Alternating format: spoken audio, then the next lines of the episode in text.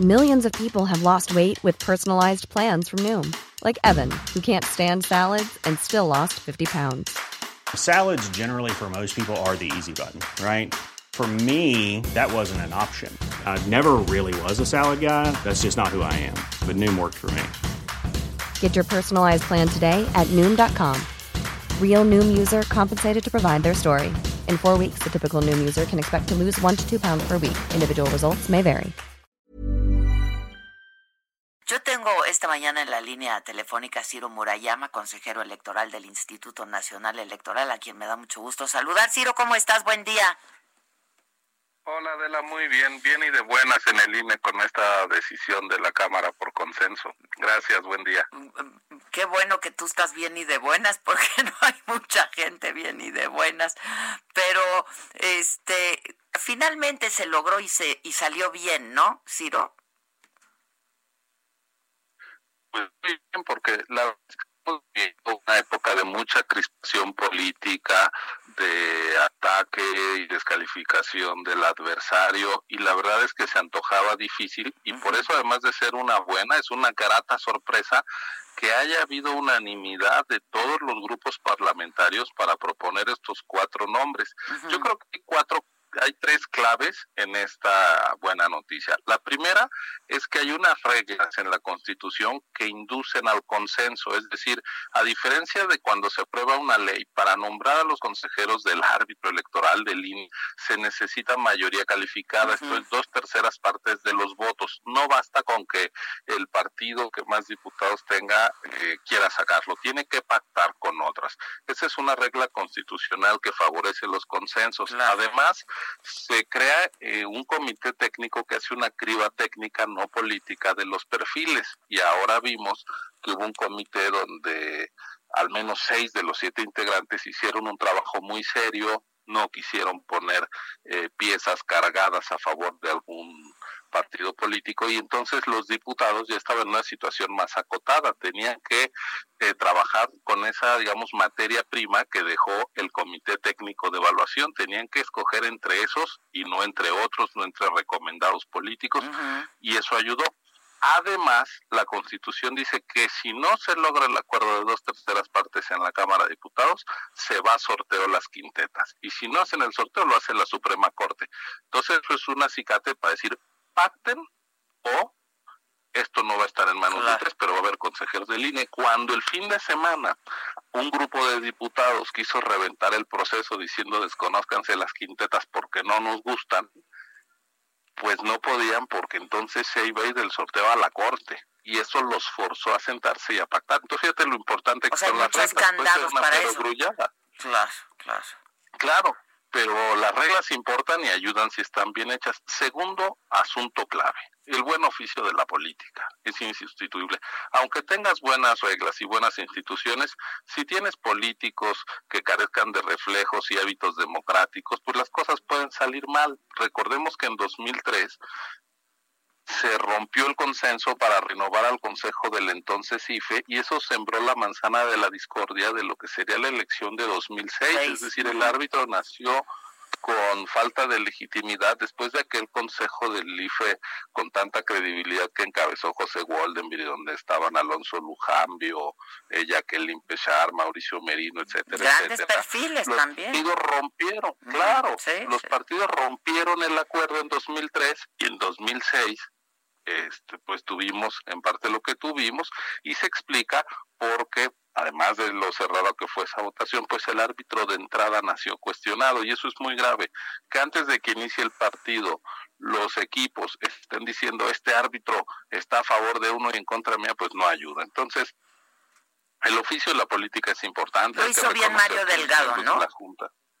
Sí, yo creo que no hay que regatearle su trabajo, hay que reconocérselo abiertamente y a los otros coordinadores, ¿no? Que estando en la oposición tampoco se montaron en su macho, tendieron puentes, entendieron que es importante escuchar al otro y me parece que todo el mundo se dio algo y así son los acuerdos en democracia necesariamente, ¿no? Cuando este se tiene voluntad de acuerdo. Y el tercer elemento clave, Adela, yo creo que es algo eh, que nos debe quedar como lección es el monitoreo ciudadano y de los medios de comunicación de este proceso de designación. Es decir, si estuvo la lupa de la opinión pública encima de todo el proceso. A diferencia de otros órganos, el INE afortunadamente es muy visible, muy escrutado, muy exigido. Y entonces cosas como la que vimos allá con la Comisión Reguladora de Energía, que llegaron unos aspirantes que no sabían ni de qué se trataba la materia de trabajo de la chamba a la que querían llegar, aquí eso hubiera sido inaceptable. Y hubo un acompañamiento para decir yo defiendo al INE, respétese la autonomía del árbitro, todas estas eh, organizaciones que han estado contra la designación de fiscales carnales, de cuates, cuotas, ayudó a que hubiera una luz que resta espacio a opacidad y donde los abusos pueden tener costos políticos. Entonces, recapitulando, reglas claras que ayuden a la construcción de consensos, políticos con oficio democrático, y escrutinio ciudadano. Creo que esas tres cosas las debemos de guardar como una lección de algo que valió la pena. háblame de los perfiles de quienes son ahora tus nuevos colegas, Ciro. Pues mira, este, ellos pasaron la criba del comité. Yo a algunos de ellos he de decirte que no los conozco, nunca he cruzado una palabra con ellos. Justo te quería preguntar si ya los si los habías conocido, si conocías alguno de ellos. No, fíjate que, que yo conozco a dos este, a Martín Faz, porque él es consejero de, la autoridad local en San Luis Potosí y fue designado por el Consejo General del INE. Es decir, nosotros, y él pasó los exámenes que mandamos a hacer, pasó el ensayo que creo en ese entonces calificó el Colegio de México y luego llegó una fase de entrevistas con nosotros y fue de los siete consejeros electos para integrar el Consejo General del López de San Luis Potosí y después ya en funciones pues lo he llegado a ver como veo a todas las autoridades sin tener tampoco un trato cercano, este, y pues qué bueno que gente que con experiencia electoral en el ámbito local llegue al Consejo General del INE. Te acordarás que había una corriente incluso que quería desaparecer a las autoridades electorales locales. Pues una vez más es un semillero del INE. Hace tres años cuando se renovaron tres consejeros, llegaron dos que también venían de OPLES, uno de Michoacán, Jaime Rivera, y otra de la Ciudad de México, Dania Rabel, que ahora eh, se sienta en el Consejo General desde hace tres años y tienen otros seis años por delante. Entonces a Martín lo conozco de ahí y a Carla Humphrey, ella era asesora de Alonso Lujambio allá por fines de los años 90 en el IFE y yo era asesor de José Woldenberg. Este, entonces pues nos conocemos de cuando empezábamos nuestra vida profesional, eh, pues como asesores de consejeros electorales, yo tengo muy buena opinión de Carla y pues los otros dos este a eh, Norma Irene La Cruz. Tiene un currículum muy interesante como observadora electoral en los países más este remotos y, en distintos lugares ha estado haciendo observación electoral, o sea, sabe lo difícil que es hacer elecciones en contextos complicados. Y el consejero Espadas, pues es un antropólogo eh, que viene de Yucatán, que incluso en su momento tuvo militancia en la izquierda, es decir, es una gente que conoce de la lucha democrática, de lo que ha costado edificar este sistema electoral. Entonces, pues yo les doy la, la bienvenida a los cuatro, voy a trabajar con ellos pues como suelo trabajar con los demás. ¿A qué hora se verán hoy, Ciro? A las 5 de la tarde estamos citados.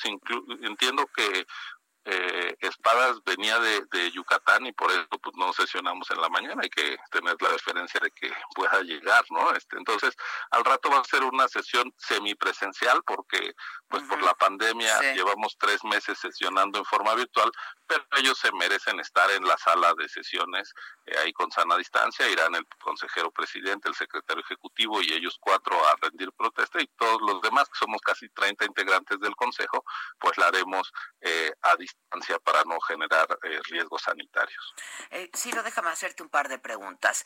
¿Han sentido eh, porque se ha hablado mucho de ello, eh, el propósito de quitar, quererle quitar autonomía al INE por parte del presidente, uno. Y dos, hoy de nuevo volvió a decir que el instituto le robó la presidencia y varias veces.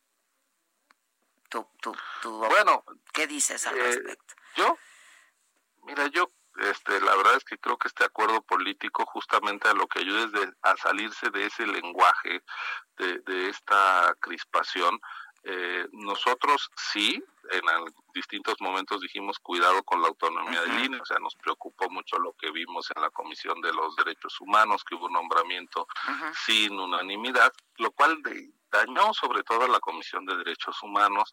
Eh, vimos eh, estos eh, nombramientos en otros órganos, la Comisión Reguladora de Energía, etcétera, etcétera. Entonces, pues nos preocupaba que un episodio así pudiera darse. Creo que afortunadamente, como platicábamos hace un momento, de la, aquí las reglas y la visibilidad del INE limitaron esa posibilidad. O sea, si hubo una alerta de cuidado con la autonomía del INE, el INE es un organismo indispensable para la convivencia política pacífica de los mexicanos. O sea, si no tenemos elecciones confiables, esto se nos puede descarrilar. Y yo creo que esa conciencia colectiva que se instaló nos ayudó a que ese riesgo que sí llegamos a percibir se, se superara. O sea, yo me siento descansado, sí, se sienten tranquilos ahora.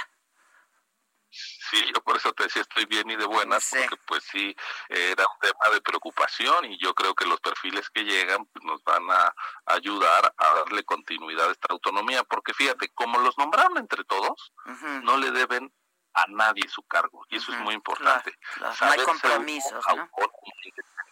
Sí, la verdad es que eh, este trabajo, una de las cosas eh, más valiosas que tiene esta autonomía, pero al mismo tiempo es lo más fácil de hacer. No de verle nada a nadie, no estar viendo cómo quedas bien con un actor o con otro. Si hay que sancionar, sanciona, sea el PRI, sea el PAN, sea Morena.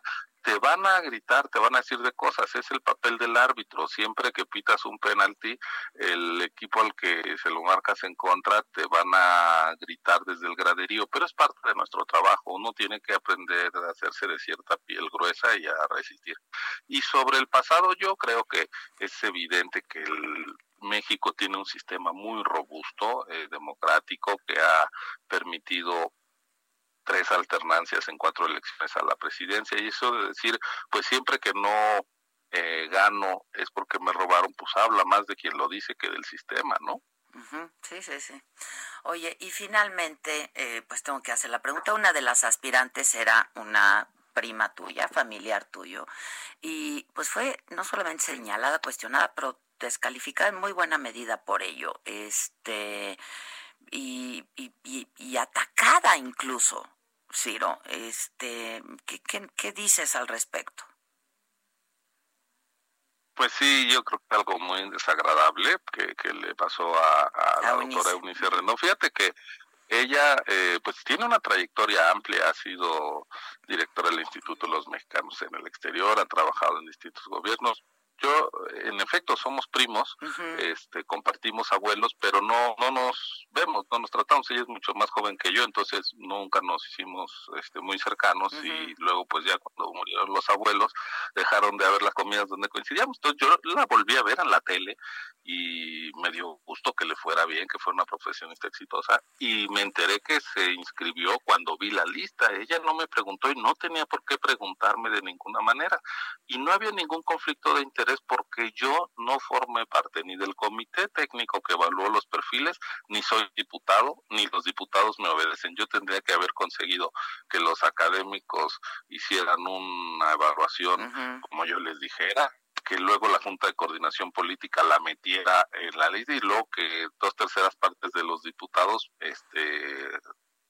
me obedecieran, pues yo no hablé ni con ningún miembro del comité técnico ni con ninguno de los 500 diputados. Yo me mantuve totalmente al margen. Entonces, pues creo que sí fue una descalificación eh, gratuita, injusta, porque además pretender que era una jugada política mía, pues es darle libre albedrío a ella y pues digo, creo que sí hay incluso hasta cierta misoginia en pensar que una profesionista con tan amplia trayectoria este seguía por lo que le dice un señor pues francamente es una falta de respeto a estas alturas del partido no entonces yo creo que ella es un papel digno porque a pesar de esos ataques, seis integrantes muy prestigiados, la directora del Colegio de México, el eh, investigador emérito de la Diego Valadez, eh, investigadores del CIE, todos vieron que su perfil era bueno y llegó a la muy reducida lista de 20 aspirantes finales. Entonces, pues yo creo que ella acreditó sus méritos que no se deben, por supuesto, a mí. Yo nunca le he aportado nada a su carrera, para ser franco, y tampoco espero restarle nada, ¿no? Este, ella decidió anotarse, creo que tuvo estos ataques, sobre todo pues de un personaje con, digamos, poca inteligencia emocional democrática, pero pues ni hablar. Pues sí. Bueno, pero entonces buenas noticias, ¿no? En el INE y para el INE. Y para todos, para la democracia en nuestro país. Claro, claro. Te mando un abrazo, Ciro. Muchas gracias, ¿eh? No, hombre, gracias a ti, Adela. Qué gusto. Igualmente, cuídate. Muchas gracias.